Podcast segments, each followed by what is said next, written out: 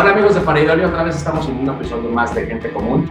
He estado hoy siempre acompañado de mi querido amigo Marco, Hola. de mi buen amigo Jorge, y tenemos una invitada que teníamos mucho tiempo queriendo entrevistar, la distancia nos ha costado trabajo. Tenemos eh, a alguien que está detrás de Histeria de la Literatura, que tiene mucha información y mucho que contarnos sobre libros, con, ahora justo con el tema de el Día del Libro, y ha, ha dado cursos aquí en la Ciudad de México, también en Guadalajara, que ahorita nos va a contar en más lugares, de, en puntos de, de la ciudad, y bueno, de, de todo el país como tal. Eh, Isabel, bienvenida. Gracias, Hola. gracias. Por favor, Bien. comencemos. Pues vamos a, vamos a comenzar con, primer- con una serie de preguntas. Eh, sí nos alcanza, ¿verdad? El tiempo. Entonces, bueno, sí, sí. Eh, vamos a empezar. ¿Quién es Isabel Ayon? Isabel Ion. Ion. Como una pregunta existencial. que- Este, solamente un dato curioso, pie al margen, eh, hay como una especie de, este, está retrasando un poquito la imagen y el sonido, hay un delay, entonces es probable que de pronto tarde en contestar o, ¿saben? Por el delay. Eh, sorry, ahora sí, perdón, ¿la pregunta? ¿Quién es Isabel Ion? ¿Quién ¿Esa es? es la pregunta?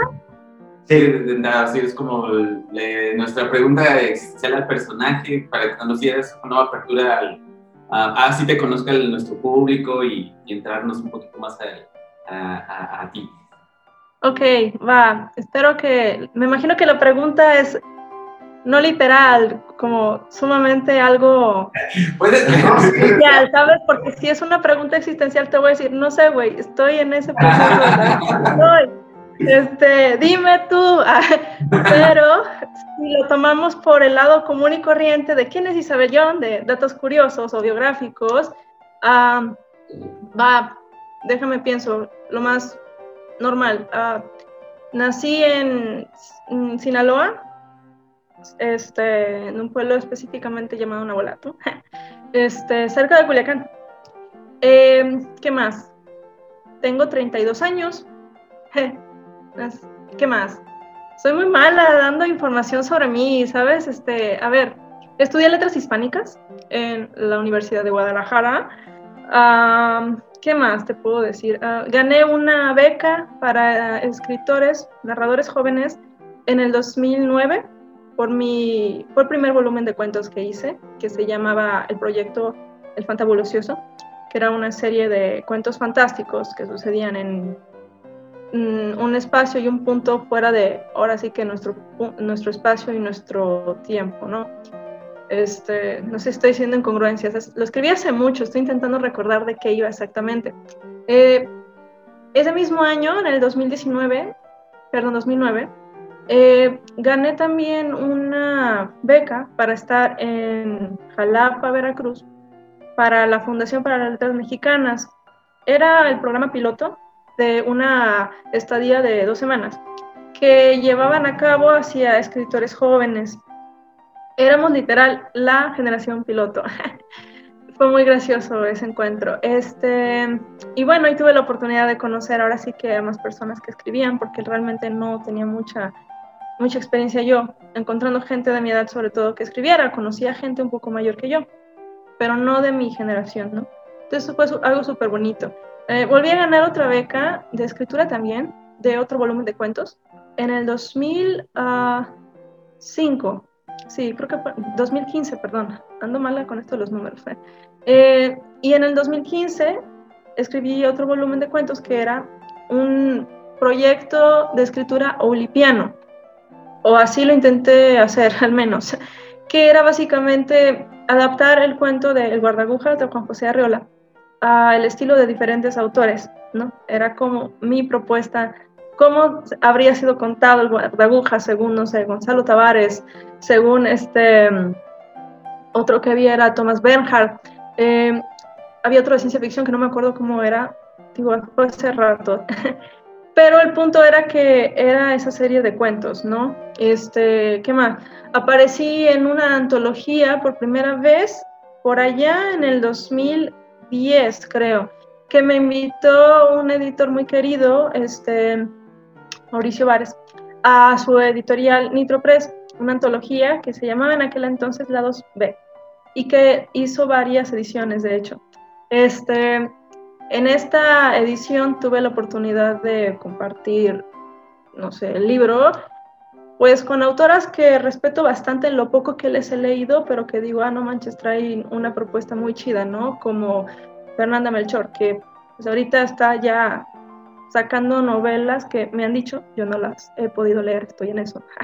El trabajo no me deja hacer un montón de cosas. Este, y, y pues bueno, esa fue la primera antología donde pude estar. La verdad es que creo que era de las más chiquitas y la neta sigo sin, ser una persona con mucha experiencia realmente. En el términos de narrativa probablemente no lo sé, que no he publicado mucho. Este, pero estaba al lado de gente bastante chida, ¿sabes? Entonces eso fue muy bonito para mí, como haber tenido la oportunidad de haber compartido un libro, mi primera publicación, que aunque no era mía nada más, pues con gente talentosa y con gente que escribía cosas tripiadas también, ¿no? Había también el lado B masculino, que era donde estaban pues hombres también, donde también había escritos perrísimos, ¿no?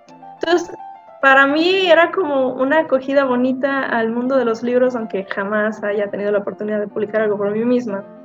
Eh, y he tenido la oportunidad de estar en otras cuantas antologías, como eh, Todos los nombres cuentan, que se editó por el Instituto este, Estatal de...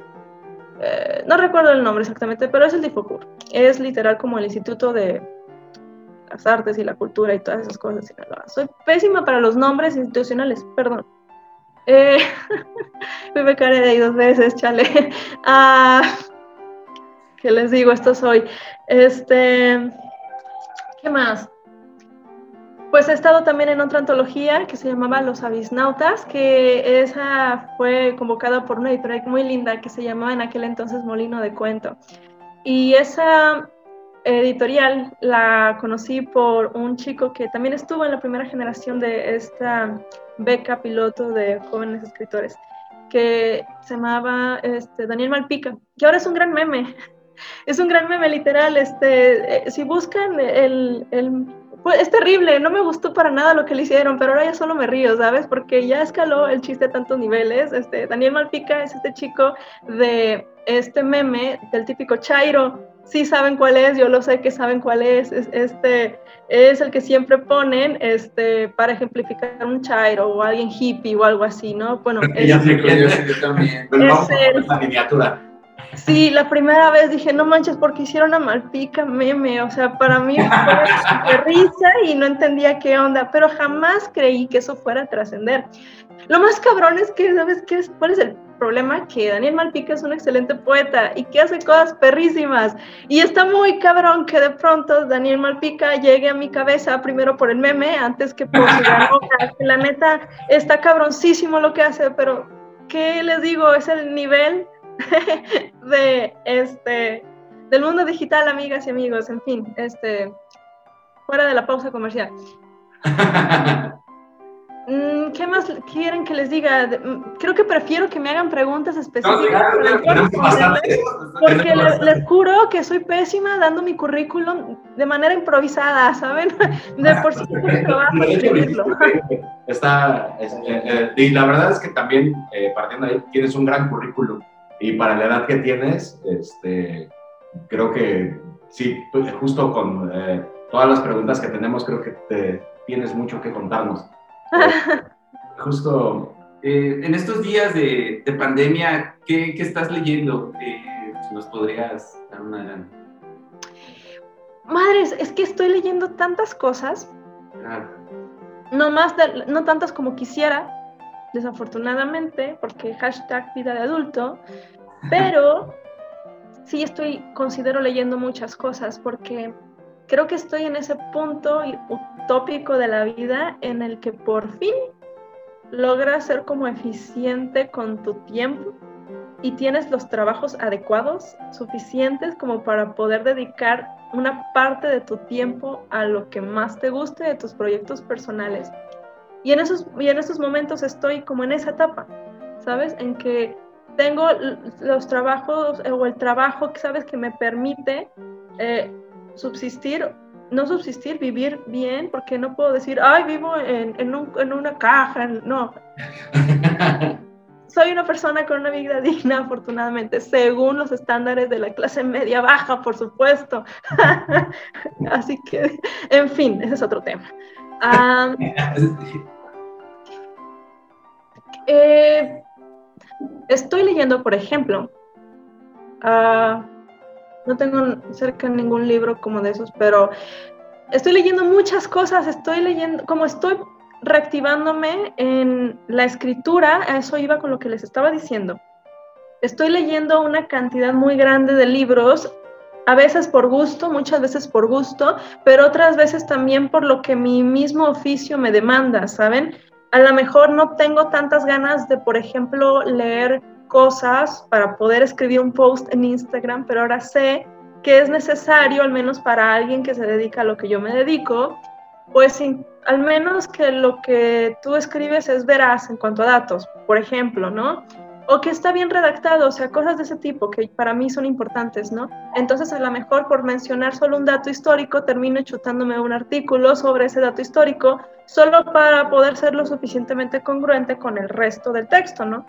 Entonces, estoy leyendo ahorita, releyendo, una antología muy bonita de sobre escritoras eh, hispanohablantes, hecho por Luna Miguel, una escritora a la que admiro bastante y considero que tiene una propuesta muy, muy padre en cuanto a cómo presenta la literatura, la escritura y sobre todo cómo está eh, constantemente dándole lugar a la exploración en torno a la escritura hecha por mujeres. ¿no? Y de qué manera se está desmitificando poco a poco eso.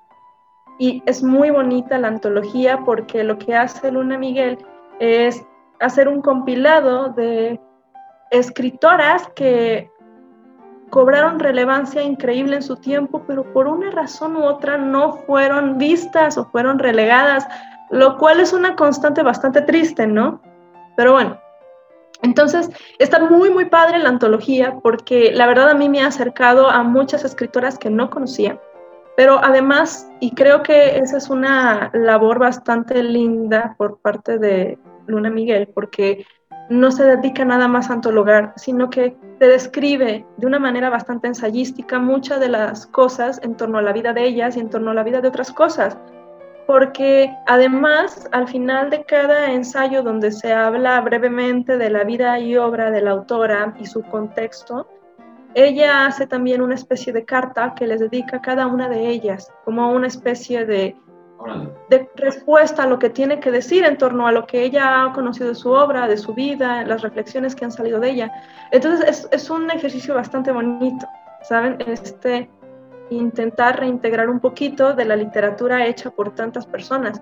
El punto no es hablar nada más de la escritura que se ha hecho para mujeres y por mujeres, sobre todo, sino hablar de la escritura que ha permanecido encajonada o las escrituras que no han podido ser, porque muchas personas que escribieron o que quisieron escribir, no era tan fácil que sus historias o sus textos llegaran al público final. O sea, ¿Cuántas mujeres hay que escribieron pero que jamás fueron publicadas? ¿Cuántas mujeres hay que ni siquiera les tenían permitido escribir, ¿saben?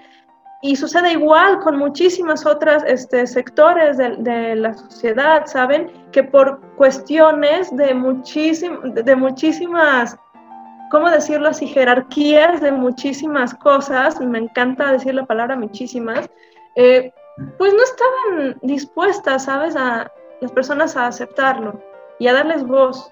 Y ahorita una de las cosas bonitas que me parece que está haciendo la escritura es comenzar, por ejemplo, a abrir las plataformas, las plataformas adecuadas para poder hacer esto.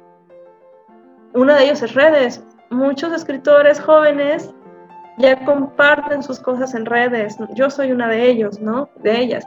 Eh, y es solo una de las cosas que se pueden hacer. O sea, realmente, si realmente nos enfocáramos en darnos cuenta de el beneficio, de las redes, pues ya me sale mucho de tema, ¿verdad? Este, ¿Qué más estoy leyendo? Eh, estoy leyendo Alberto Blanco, este, un libro de, pues, de ensayo sobre la poesía, sobre poética, que se llama el presente, La poesía y el presente. Estoy por leer también un libro muy, muy que me muero de ganas de leer de él, que se llama El canto y el vuelo, que es la tercera parte de esa trilogía de ensayos sobre poética. Y con ese libro ganó el Javier Villarrutia, o sea, él está cabrón, porque el Javier Villarrutia es un premio bastante, bastante venerado y bastante ansiado, por decirlo así, sobre todo entre la comunidad de las escritoras y los escritores, porque dicen que es un premio para escritoras y escritores, ¿no? Por el, la tónica con la que se suele dar, o sea, ese libro en algún momento, perdón, ese premio en algún momento lo ganó Farabeuf de Salvador Elizondo, por ejemplo. Son ese tipo de detalles, o sea, el, el Javier Villaurrutia se da por una obra en particular, lo cual no sucede muchas veces con otros premios, que se da por trayectoria, bueno, yo qué sé. Eh, estoy leyendo también mucho sobre fantasía, muchísimo sobre literatura fantástica, porque es uno de los temas que últimamente ha empezado a, recobrar más interés en mí. Lo fue cuando era niña y luego la sociedad se encargó de destruir mis sueños. Y, ah, no, no se crean, fue el capitalismo. Y este, eso fue lo que me hizo como olvidar poco a poco lo mucho que me gustaba la literatura fantástica, ¿no? Sobre todo porque no encontraba la literatura fantástica acorde a mis necesidades, porque soy muy picky. Entonces, y estoy leyendo mucho en torno a teoría del mito, en torno a fantasía, en torno a un chingo de cosas bien complejas que la neta yo sé que a muchas personas no les importan. Pero eso hago, amigos, esto soy. Este, Estoy leyendo mucho también sobre ensayos de Susan Sontag, estoy leyendo otra vez a Walter Benjamin, estoy regresando a Robert Balser, estoy regresando a los austriacos, estoy, estoy además poniéndome en sintonía, intentando poniéndome en sintonía, intentar poniéndome en sintonía con las escritoras contemporáneas y los escritores contemporáneos, porque fue algo que olvidé durante forever. Me dediqué tanto a conocer, a leer a gente muerta, que pues llegó un momento en, ¿saben? Pero yo sé que no se debe hacer eso, o sea, solamente no podía evitarlo, o sea, de verdad leía a un contemporáneo y, probablemente me interesaba más alguna o alguna escritora cabrona, ¿saben? Y, y yo sé que está mal porque debes conocer a las voces de tu generación, lo sé, pero la verdad es que hasta ahorita estoy como entendiendo esa parte de por qué también está padre leer que leen las personas que están compartiendo tu tiempo y tu espacio. y, bueno, estoy en, esa, en ese proceso y, y, ha sido como muy cabrón, porque todo el mundo está escribiendo tantas cosas y hay tantas cosas que leer y hay tantas cosas que no sirven y hay tantas cosas que sí sirven y últimamente dices, güey, ¿no sirven para quién? ¿Qué es la verdadera pregunta, sabes? ¿Para quién? sí sirven o para quién no sirven. Porque el mundo está conformado ya por tantas cosas que dice uno, güey, siempre va a haber un lector para esa historia o siempre va a haber alguien que tal vez encaje o, o, haga empatía con esto que tú estás contando, ¿no? Y por eso creo que sí es importante este tipo de cosas que, cómo se usan las narrativas hoy en día para crear ese clic entre las personas. Bueno, a grosso modo eso estoy leyendo y otras cosas, pues, pero les digo, yo no soy tan, tan buena para hablar de esas cosas. Entonces, me gusta más como picar de varios libros y de ahí vas, vas todo tu conocimiento. Sí, eh, al inicio, obviamente me chutaba libro por libro pero últimamente no he podido hacerlo por mi trabajo también y por mi oficio. No puedo darme el lujo de solo agarrarme y terminar un libro, ¿sabes? O sea, tengo que estar leyendo varios libros de forma paralela y a veces solo tengo que ir a picar un libro para encontrar una frase que necesitaba y a veces tengo que... Eso lo, y, y eso ha sido como creo lo más bonito de encontrarme en ese proceso del, como lectora aprender que se pueden leer de muchas formas, no nada más es te vas a agarrar este libro y lo vas a terminar y hasta que lo... No, no, güey, ¿sabes? O sea, es el tipo de cosas que hay que empezar a hablar en torno a, este, a, la lectura y a la escritura y a todo lo que implica la creatividad, que no son cosas de manual y no son cosas que puedas decir, esta es la fórmula, no, son procesos, no. Muchas veces te autocastigas, dices, ya lo, ya lo empecé, tengo que acabarlo y quiero leer esos dos más, pero pues dices, hasta que no acabe este, y eso creo que te limita un poquito, ¿no? Mucho, porque yo tuve esa idea desde siempre, leerlo hasta terminarlo. Y lo hice muchos años, sobre todo cuando era joven y valiente y tenía muchos sueños, ¿no? Y llegó un momento en el que dije, dude, este libro es una vasca, neta, no lo estoy disfrutando, como por qué lo tengo que terminar, qué me gano, qué me, qué me pagan, a dónde llego, o sea, qué me van a traer. Y, fue en ese tipo de detalles, ¿sabes? Cuando me empecé a plantear muchas cosas de, que a mí me habían dicho los grandes maestros de la escritura y de la lectura, ¿sabes? Sobre todo los, los locales, ¿no? Y los nacionales que siempre creen tener la razón en torno a todos. Escribe así. y sí, son muy buenos ese tipo de preceptos que hay que digerir y entender, pero no, todo es mutable, ¿sabes? no hay absolutamente nada que permanezca fijo en el, mundo, en el universo, pues eh, de esa misma manera funcionan también estos procesos. Entonces, si no te gusta el pinche libro, déjalo, ¿sabes? No, no te va a pasar nada, no te va a hacer una persona menos inteligente, menos este, interesante, no, no. Eh, la vida es bien corta, es sumamente corta, tenemos que elegir bien qué vamos a consumir y qué vamos a vivir.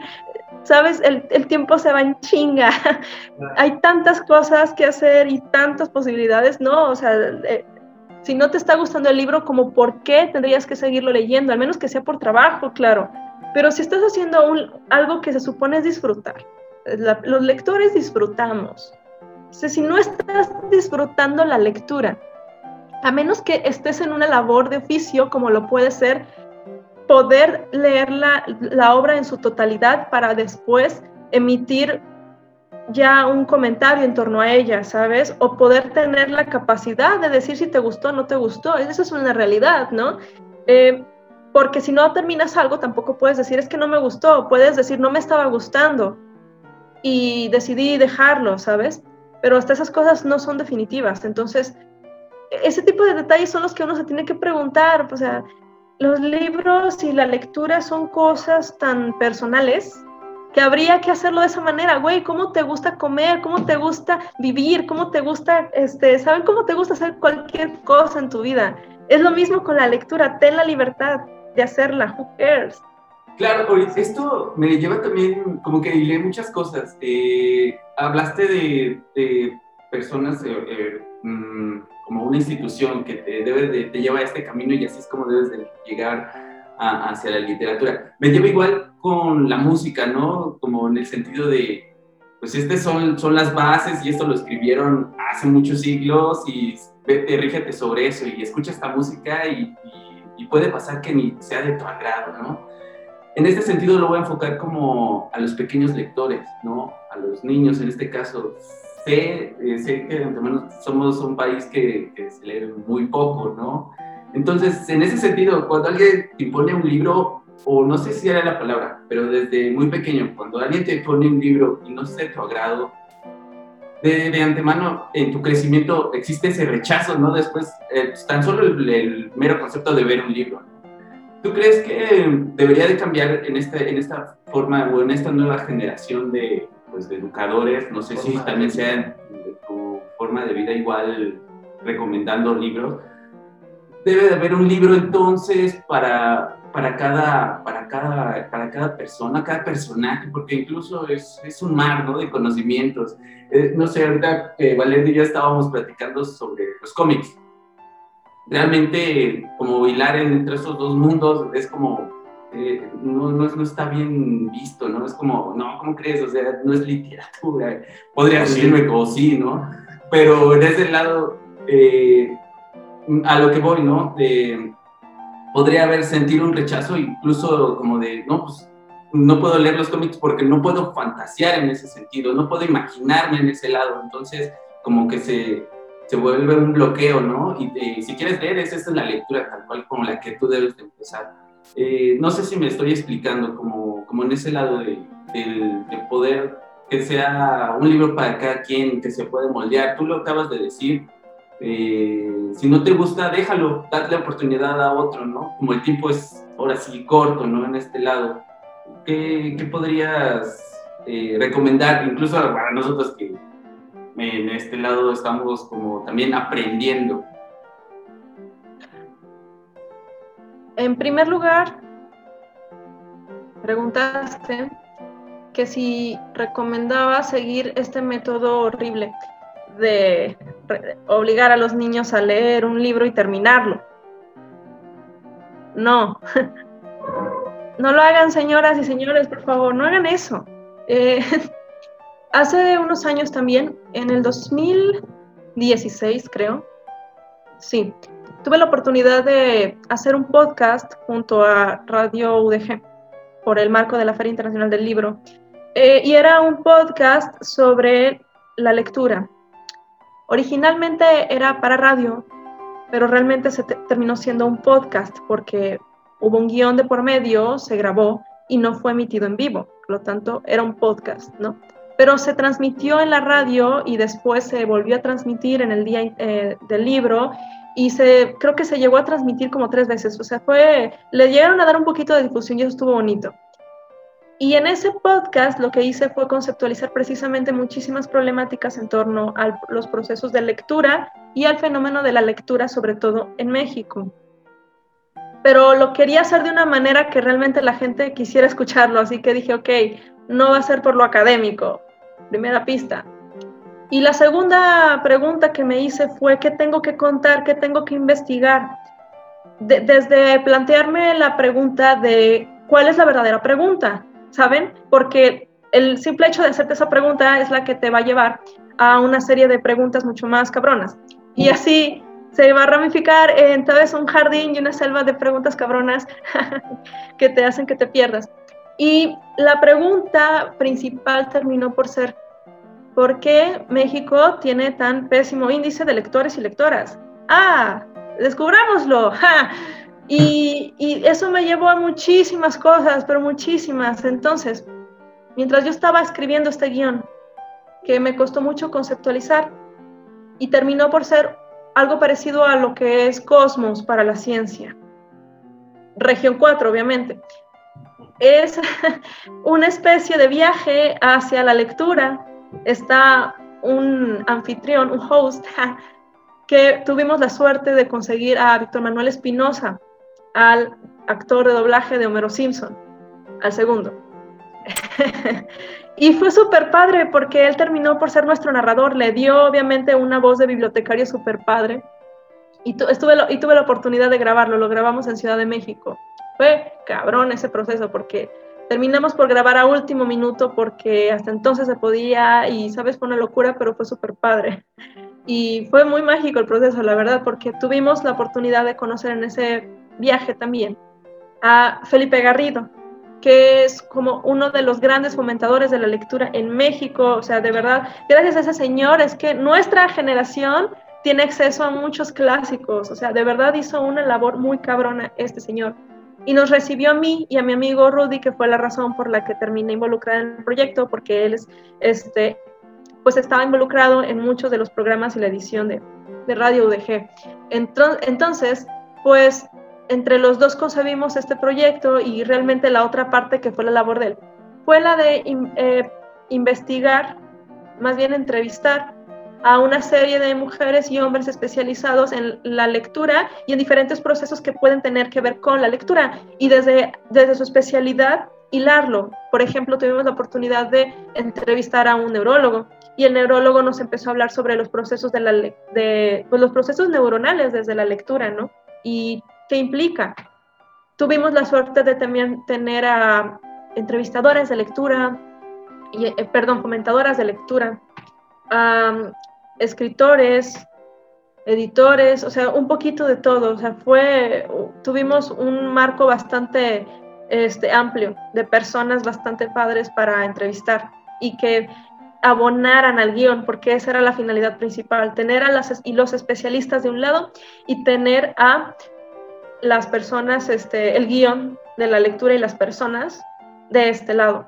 Entonces, pues ahorita creo que ya no se puede ver porque por alguna extraña razón se cayó la página donde estaba el programa, pero el punto es que entre esas cosas les quise dar contexto para que vean que no les estoy diciendo estupideces, que está fundamentado, porque luego dicen, se inventan cada cosa, no, yo sé, pero no, esto, esto tiene fundamentos, es mi trabajo de hace años, es, en fin. Eh, en ese, en ese proceso descubrí, y lo platiqué con Felipe Garrido, que es pésima esta idea de imponer libros. No es por ahí, no es por ahí. Definitivamente no es por ahí.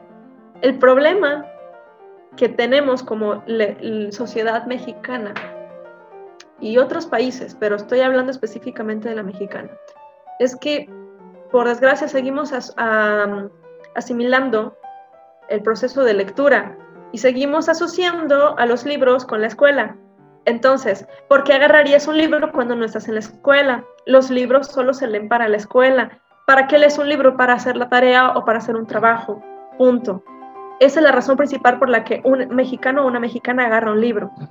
Porque así se nos ha enseñado desde hace generaciones. Y seguimos en este proceso de llevar los libros a la cotidianidad, porque necesitamos llevarlos a la cotidianidad. Porque si lo seguimos poniendo en un pedestal de, ¡oh, el opus nigrum! No, no es por ahí. Lo cual me lleva a la siguiente cuestión que preguntabas. Vaya la redundancia. Eh, no hay una receta para, para, para recomendar un libro, ¿vale? Porque es como dar una receta médica. Tienes que saber los síntomas de la persona, tienes que saber qué es lo que busca una persona. Si es una persona que está aprendiendo a leer, no le vas a dar algo cabrón. Y por leer me refiero a, empezar a, iniciarse en los hábitos de lectura, no de A, B, C, no. Eh, por eso es que no le pinches pones a un niño de secundaria a leer un capítulo del Quijote. ¿Por qué haces eso? ¿Por qué, Juay? ¿Sabes? O sea, no, no lo haces. Está mal. Por eso no leemos, porque nos ponen el Quijote en pinches secundaria, la primaria, ¿por qué hacen eso? No, los pones lecturas que sean ad hoc a su contexto y a su edad y a su situación, ¿sabes? Por eso no se puede recomendar un libro a una persona que no tiene eh, todavía una capacidad para poder decidir qué, quiere leer. Estoy hablando de personas que se van a iniciar o les, gustaría iniciarse como lectores, ¿sabes?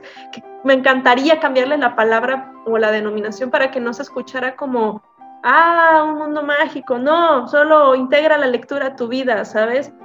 Sí, es mágico, pero de otra manera, que no tiene nada que ver como te lo han romantizado en los medios y la publicidad de, ¿saben? Los copies mamones de, ah, si, si lees, eres chido. Si lees y escribes, eres más cool, ¿sabes? Estoy...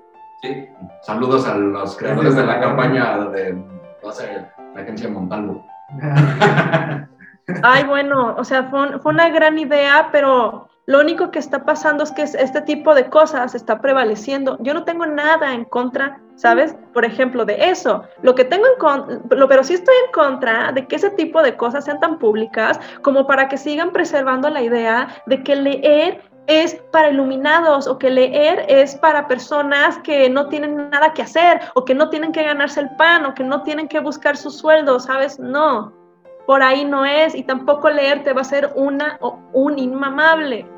No, o sea, es importante ya deshacernos de ese cliché de la y el lector, y la y el escritor, y la y el intelectual, porque no. O sea, yo he conocido gente sumamente intelectual y sumamente sencilla, que no están detrás del librero y no traen la pipa de madera y no van a estar ahí para ponerte bajo de fondo con el whisky en las rocas. No.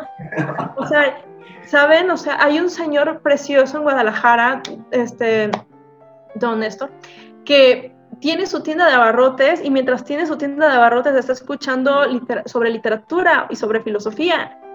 O sea, y, está atendiendo su, su, tienda de abarrotes y estás escuchando sobre Nietzsche, sobre Proust y sobre, ¿sabes? Un montón de escritores, escritores super padres y tú dices, ¿what? Y sabes, o sea, ese tipo de detalles son a los que me refiero, que existen y que por seguir en esta idea estúpida de que escribir y leer es para intelectuales, funciona en su tiempo, ¿sabes? Y no te estoy negando de que ese ámbito existe, claro que existe, pero es importante que deje de ser algo tan, ¿cómo decirlo? Que lo asociemos tanto a la intelectualidad y no al placer o al gusto.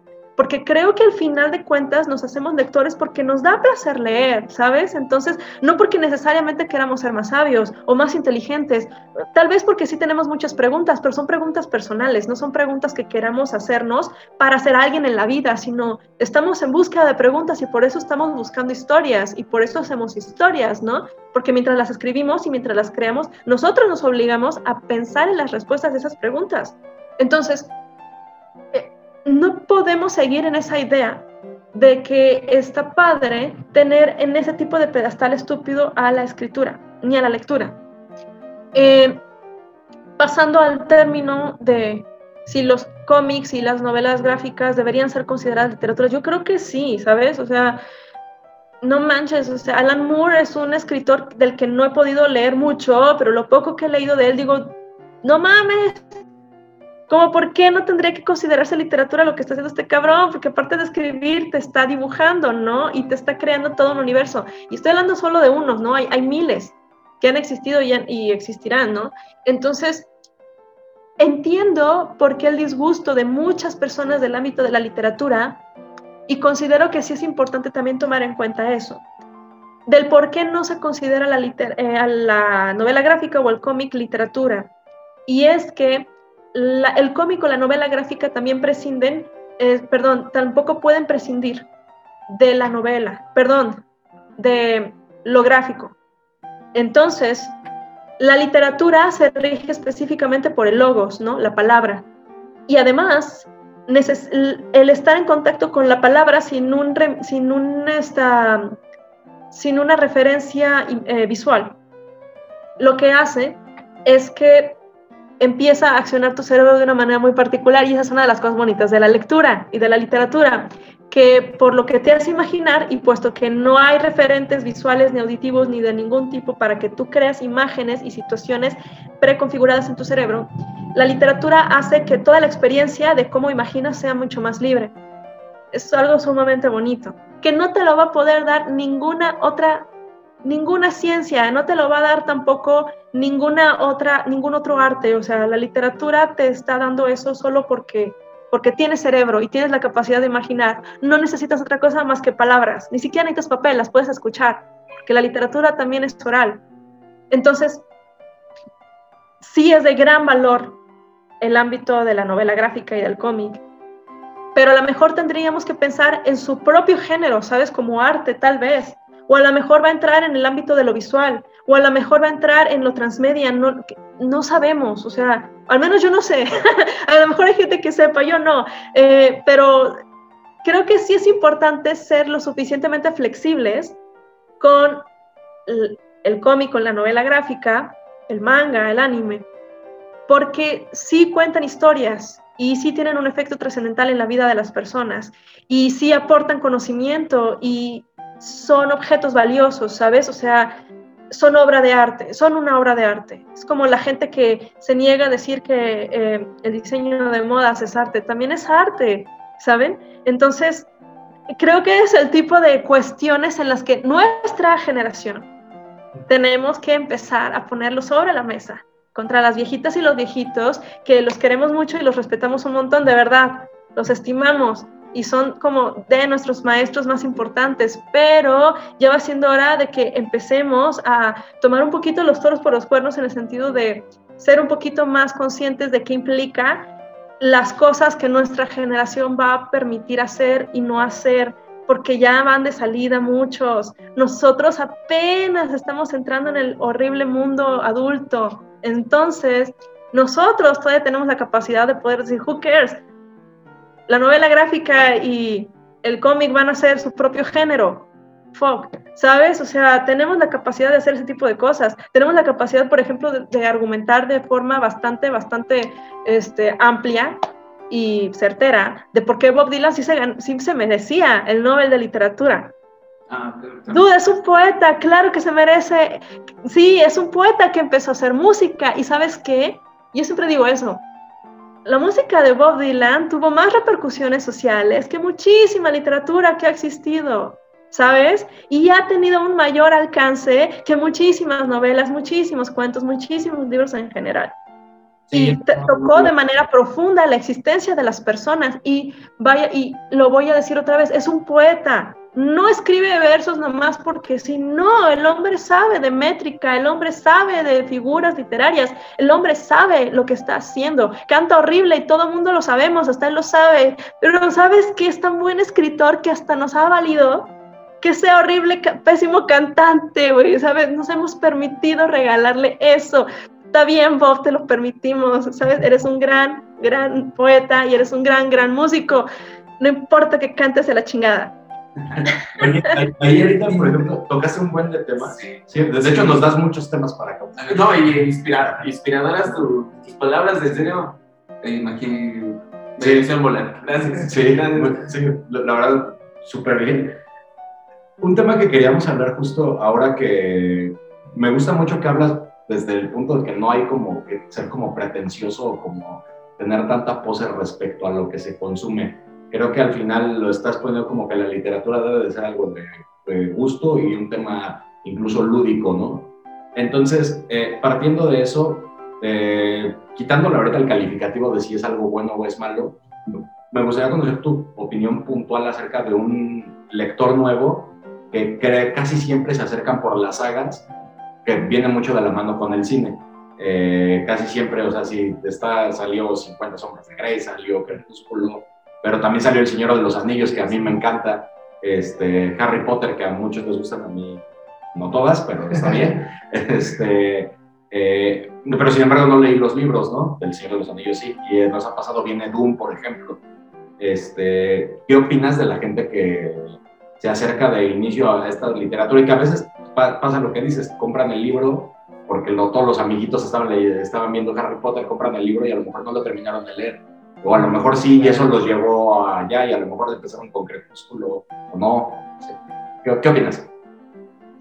Mira, mm, persisto en la idea de que es muy, muy personal este proceso, ¿sabes? Y nunca sabes a dónde te vas, ¿a dónde te va a llevar algo? De verdad. Lo digo porque eh, una de mis primeras lecturas fue Harry Potter. Yo empecé leyendo Mujercitas. Yo soy de un pueblo en el que no hay librerías, no hay bibliotecas, hay una y está horrible. Este, de verdad, raquítica. Este, huele a IMSS o algo así, ¿saben? Feo. Eh, y la gente no tiene acceso a, en general a los libros, sobre todo una niña que iba creciendo en los noventas. Entonces, cuando sale Harry Potter, la novela, la película, yo ni siquiera sabía que había libro. Yo supe de la película y fui a, verla. Y salí maravillada, dije, no mames, todo esto que, ¿sabes? Había tantas cosas ahí que, que yo misma imaginaba o yo misma pensaba, eh, porque a mí también me gustaban, me gustan todos los temas que implican magias y todo lo que sea tema super Harry Potter, ¿no? Pues bueno, hizo bastante clic conmigo, ¿no? Y después supe que había libros y una maestra, yo estaba en secundaria, mi maestra de eh, educación artística, me prestó los libros de Harry Potter porque ella ya los tenía y ya los había leído desde hace mucho tiempo, que es una señora gran, gran lectora, ¿no? de las pocas personas en el pueblo que leen. Y esa fue realmente mi introducción a la literatura, Harry Potter. Yo ya era una niña lectora, entonces no les puedo decir que en ese aspecto fue crucial, y por eso les digo que es importante entender los detalles. Para una niña que ya era lectora, no fue crucial Harry Potter en, ese aspecto. Yo iba a seguir leyendo. Yo ya leía, yo ya leía mucho. Yo leía el libro de texto de la escuela porque no había más que leer. Yo leía la nota roja y, salí, salí súper perturbada por leer tanta nota roja hasta que un día le lloré a mi papá y por qué por favor no te maten. Y mi papá de, ¿por qué me van a matar? Porque a la gente la matan. Yo lo veo en el periódico todos los fucking días. Y mi papá, no, a ver, así no funciona el mundo. Iluso. Este. y saben, o sea, ese tipo de detalles puede, no, niña, no leas la nota roja, pero no había más que leer. Entonces, hay gente que leen Harry Potter o Twilight o los Juegos del Hambre, yo qué sé, y eso los lleva a otros libros. Hay, hay personas que no, hay gente que solo se lee los libros que van saliendo de las películas yo no creo que sea importante pensar en torno a las personas que consumen y que no consumen en torno al libro, ¿sabes? Porque sí, sí tengo una idea bastante clara de cómo funciona el mundo editorial, ¿saben? Y es un mercado como lo es todo alrededor. Entonces es entendible porque no todo lo que llega a las librerías sea necesariamente que, pues no sean necesariamente libros buenos. Hay muchos libros buenos y hay muchos libros malos, ¿no? Soy totalmente, no me gustan los libros de autoayuda, no soy fan, pero tampoco la condeno, porque hay gente que lee esos libros y leer es un esfuerzo neuronal por sí solo. La gente ya está haciendo algo en el momento de leer y está extendiendo su vocabulario, está imaginando cosas, les va a dejar algo esa lectura, los va a hacer pensar. Entonces, sí, claro, está horrible saber que hay libros como estos de, no sé, no voy a decir nombres, pero, ¿saben? Ubican libros así súper comerciales que sacan ciertos influencers que dices, güey, ¿tú por qué estás escribiendo libros, cabrón? No sé en qué momento. Pero es que cuando tú entiendes que está bien que saque libro porque ya cambió el aspecto, todo lo que implica la lectura, ya cambió. Esas personas que están escribiendo esos libros, dude, están escribiendo libros porque esos libros se venden. Y al final de cuentas estamos obedeciendo a, pues, cuestiones que tienen que ver con lo mercantil, ¿sabes? Entonces, por eso esas personas están escribiendo esos libros y los están publicando y no está mal. Y no es que estemos viviendo en, mundos retorcidos o algo así, es que está cambiando la manera en cómo digerimos y producimos información y hay que entenderlo desde esa perspectiva. Si tú quieres escribir una novela, puedes hacerlo desde blog. Ya ni siquiera necesitas dinero para poder tener acceso a una plataforma que permita que las demás personas lean lo que estás escribiendo. Entonces, yo no condeno en absoluto ninguna práctica lectora, porque considero que es importante y está padre que se haga. Lo que es, no condeno nada en general, pero sí considero que está muy mal el cómo estamos fomentando la lectura. Y ahí sí yo tengo mis críticas al respecto, porque creo que esa es la razón principal por la que no se está leyendo y leamos además mal, que es otro tema aparte. Somos pésimos para digerir información y somos pésimos lectores, la verdad. No nada, hay, hay analfabetas y hay alfabetas disfuncionales y analfabetas funcionales. Un analfabeta funcional es una, es una persona que aparentemente lee, pero solo te lee mensajes de WhatsApp, solo te lee Facebook, solo te lee ese tipo de cosas, ¿sabes? El periódico se me hace mucho, a veces las revistas, ¿sabes? De, de nota roja y amarilla. Este, pero más allá de esto, pues son personas que realmente no son lectoras. Y, y eso me lleva a otros tips mucho más cabrones, como el hecho de que, ¿qué es la lectura? Bueno, la lectura va más allá de la palabra. Y esos son mis trips, ¿no? Eh, pero creo que ya respondí la pregunta, o sea, no, no condeno esas prácticas, pero sí, lean lo que se les antoje, o sea, ¿saben? O sea, por favor, es tu cuerpo, es tu vida ya.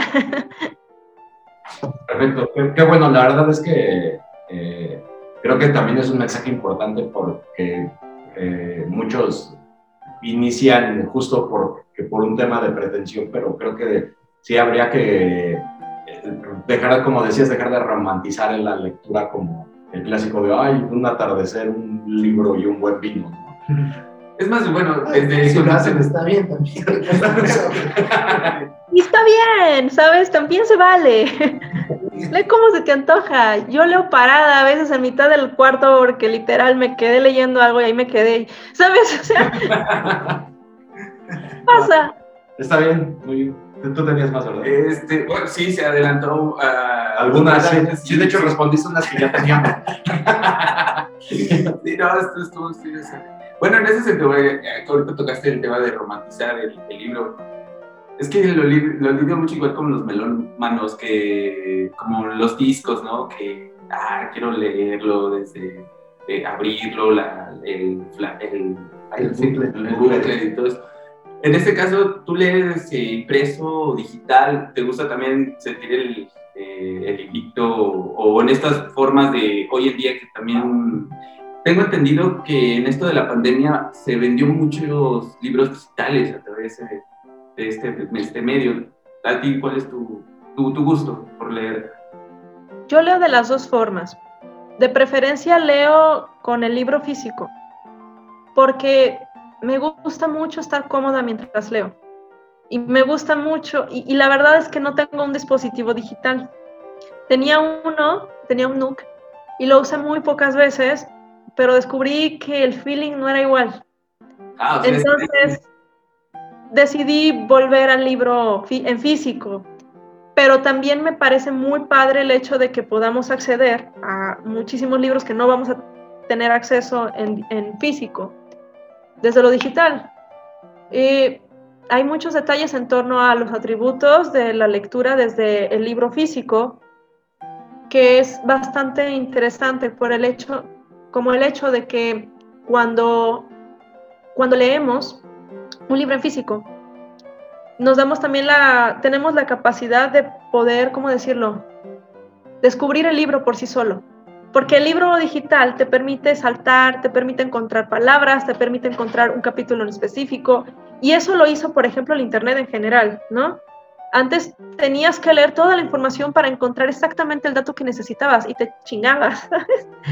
Y tenías que ponerte a leer un montón de cosas en un libro solo para saber si hablaban de lo que tú necesitabas saber. Hoy no, hoy no, te- no contamos con ese experimento, no sabemos lo que es, ¿sabes? Tenemos que indagar, pero no es ese nivel de exhaustividad, ¿sabes? Entonces, a mí sí me gusta mucho ese proceso de ojear las páginas, vaya la redundancia otra vez, este, de poder tener el libro en mis manos, no porque sea una romántica, sino porque de verdad me parece una obra de arte por sí solo el libro, ¿sabes? Porque me parece muy bonito tener ahí los, eh, las palabras, la portada, todo, el papel, oler el papel, la tinta. Soy, sí, es un poco creepy, pues, pero a mí me gusta, ¿sabes? Y para mí es, es, esa, existe esa conexión con el libro desde que estoy muy niña. Entonces, siempre cuando compro un libro, lo primero que hago, claro, ya no lo hago porque COVID, pero antes lo que hacía era olerlo y decir, ah, me gusta cómo huele este papel, o ah, este papel huele bien culero, ¿sabes? Pero era parte de la experiencia también. Sí, sí, siento que es un tema de experiencia. Justo hace un par de podcasts hablábamos del. Ahora que los discos vienen de, en forma digital y ya no tienes la experiencia de forma de. No, y aparte se vuelve, se vuelve íntimo propio, ¿no? Como bien lo mencionas, eh, se vuelve de- parte de tu vida. Y, y comodidad, como Sí. decía, también sí que siento que no es lo. A mí me cansa la pantalla. con- Casi, también. Es muy cansado, esa parte también. Yo no leo mucho también en la computadora libros porque de verdad sí es cansado y no sé, ahí está, otra razón. ¿En qué otra más? Tenemos una de producción que es, es- es- vamos a dar así volantazo de tema, pero es, pero es un tema de, de producción que, no- que, que nos pidió que, quería- que es, vale, vale la pena.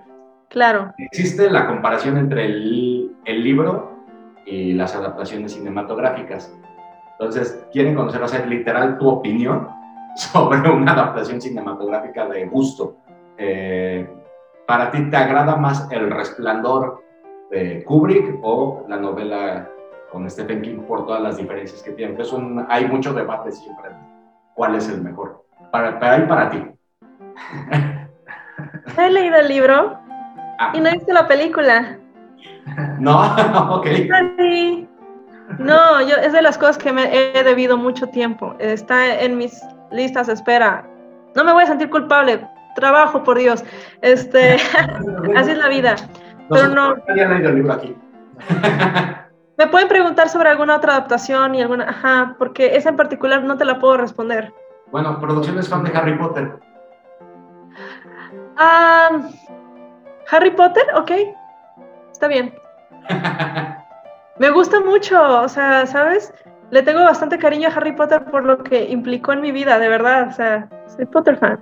Este, me gusta mucho la película de Cuarón. Sí. Me gusta mucho El Cáliz de Fuego.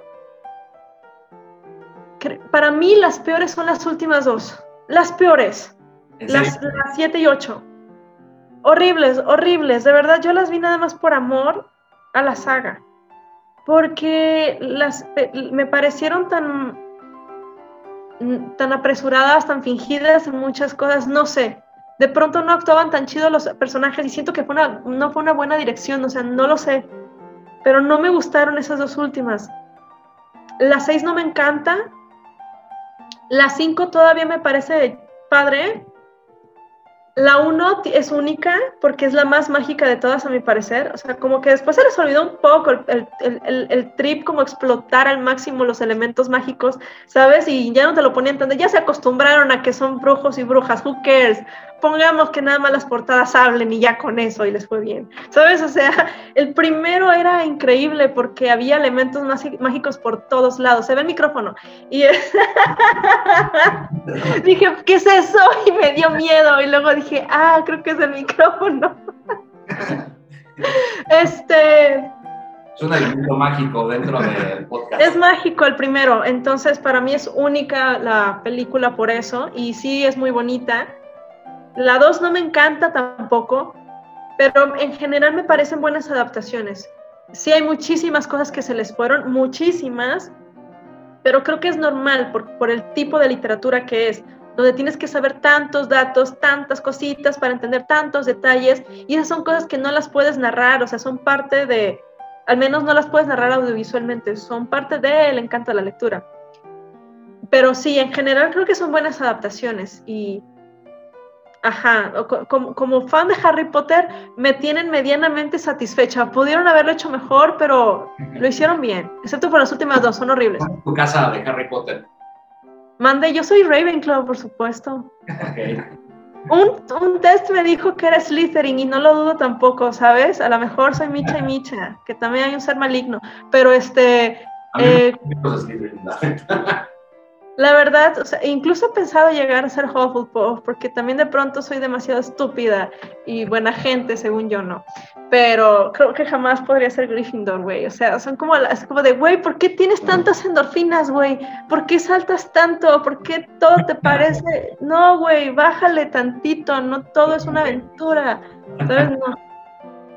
Muy bien, estamos casi en la recta final. Si quieren una última ronda de preguntas cortas para poder cerrar y también...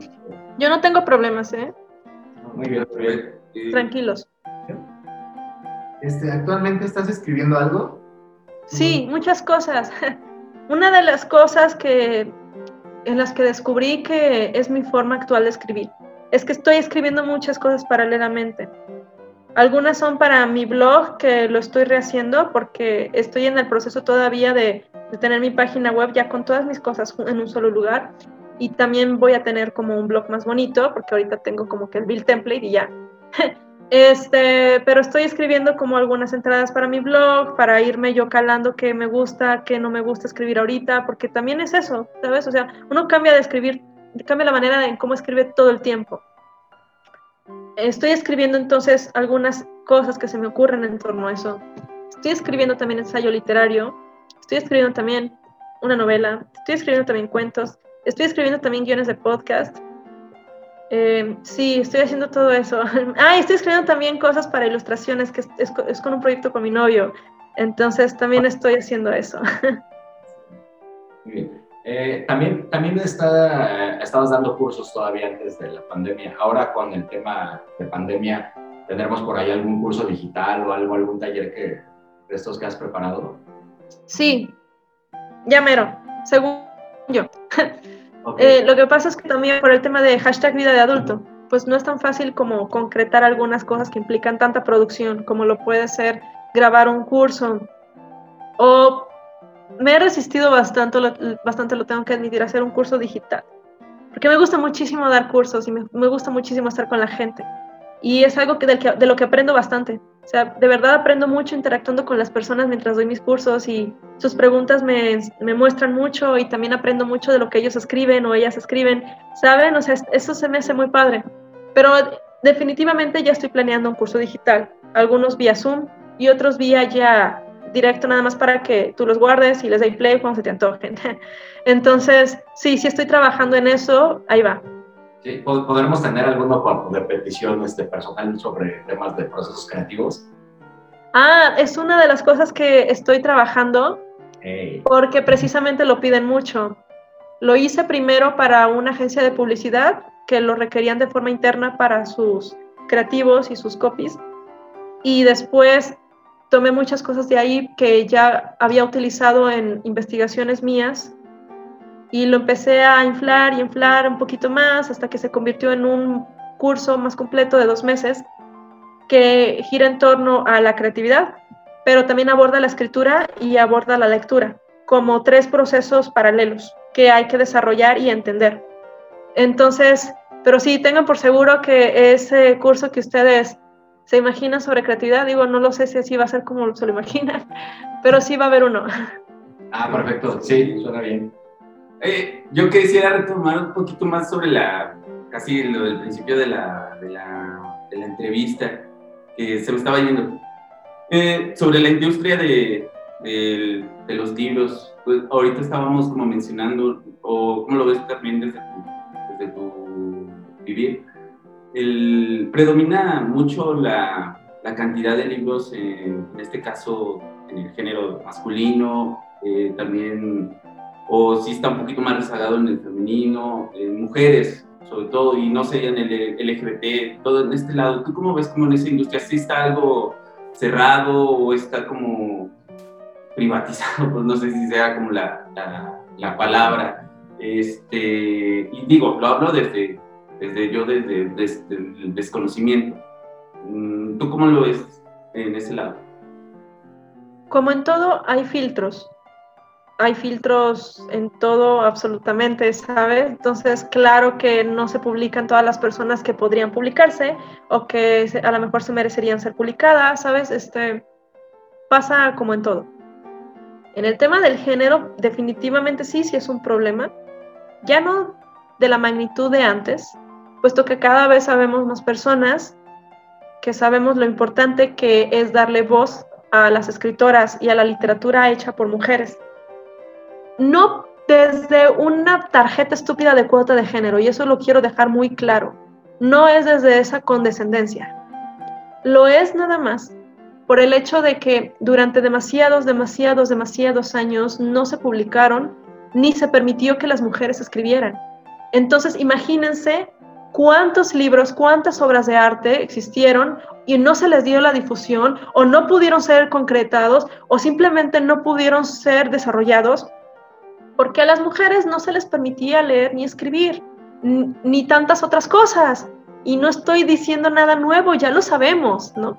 Entonces, ahora conforme es cada vez más consciente esta realidad y este pasado, las personas desde su, desde su flanco, cada quien ha visto la manera de empezar a compensar esto, pero otra vez no desde una perspectiva condescendiente, sino porque vale la pena creo que vale la pena de verdad, eh, así como fomentamos la escritura de alguien que ya que está vivo, pues fomentar la escritura de alguien que ya murió y fomentar la escritura de alguien que a lo mejor merece ser leído, porque es una persona que trae un gran potencial o tiene algo que decir, ¿sabes? O, tantas cosas, porque hasta para decidir qué se publica y qué no, uno tiene que saber que uno es subjetivo. Yo puedo tener mis razones de decir, se debe publicar bajo estos, eh, estas cosas específicas. Y otra persona va a decir algo totalmente distinto y son puntos válidos los dos. ¿Sabes? No, no, realmente esas ideas estúpidas de quién decide qué es buena idea publicar es de, ¿sabes? Desde la perspectiva de quién. Desde tu perspectiva, que está delimitada bajo ciertas circunstancias, hay tanto de dónde partir.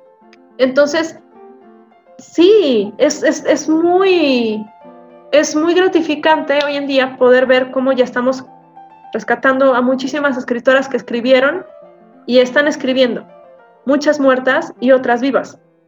Escritoras que durante tantos años se les trató como vil basura, como putas, como, ¿sabes? O sea, como inútiles para la escritura. Y hay tanto que hablar en torno a ese tema porque es verdad.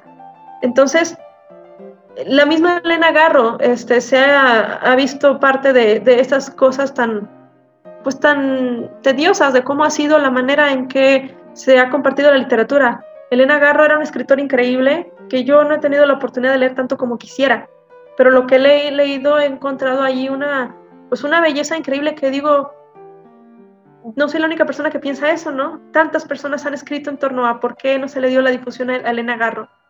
Algunos dicen que porque era mujer, otros dicen que porque era esposa de paz, ah, ¿saben? Y tampoco estoy aquí como para decir esta fue la realidad, solo digo, pues esto existió. Entonces, por supuesto que la comunidad LGBT y todas las comunidades que existan que no se sientan representadas en un tipo de narrativa necesitan tener más voces en torno a eso. ¿Por qué? Y esa es la, la verdadera pregunta para salirnos ya de la pregunta típica de por qué las cuotas de género y por qué los tarjetazos de tenemos que tener un personaje gay, tenemos que tener un personaje afroamericano tenemos que tener un personaje asiático tenemos que tener una mujer y tenemos que tener un personaje trans. No, no es por condescendencia, o sea, a lo mejor sí muchos lo hacen por condescendencia, pero sí tiene una importancia. Y la importancia real es que las historias nos permiten conectar con otras personas y nos permiten empatizar y además explicar muchas preguntas internas que encontramos a partir de personajes externos. Y también nos ayuda mucho cuando conectamos con una historia que de alguna manera se parece a la de nosotros y nos permite llegar a resoluciones o nos permite entender nuestra vida desde otra perspectiva, nos permite tomar decisiones, nos permite de verdad el estar en contacto con las historias, empezar a tener conciencia un poquito más grande de, ok, si este personaje hizo esto, entonces yo puedo hacer esto, ¿saben? Empezamos a, empatizar con la realidad de la literatura. Y así como hay niñas que necesitan leer personajes eh, protagonistas femeninos para que dejen de creer que si eres, si eres, mujer naciste para cuidar una casa y para tener nada más una familia, porque nosotras, todavía mi generación, y, y ¿saben?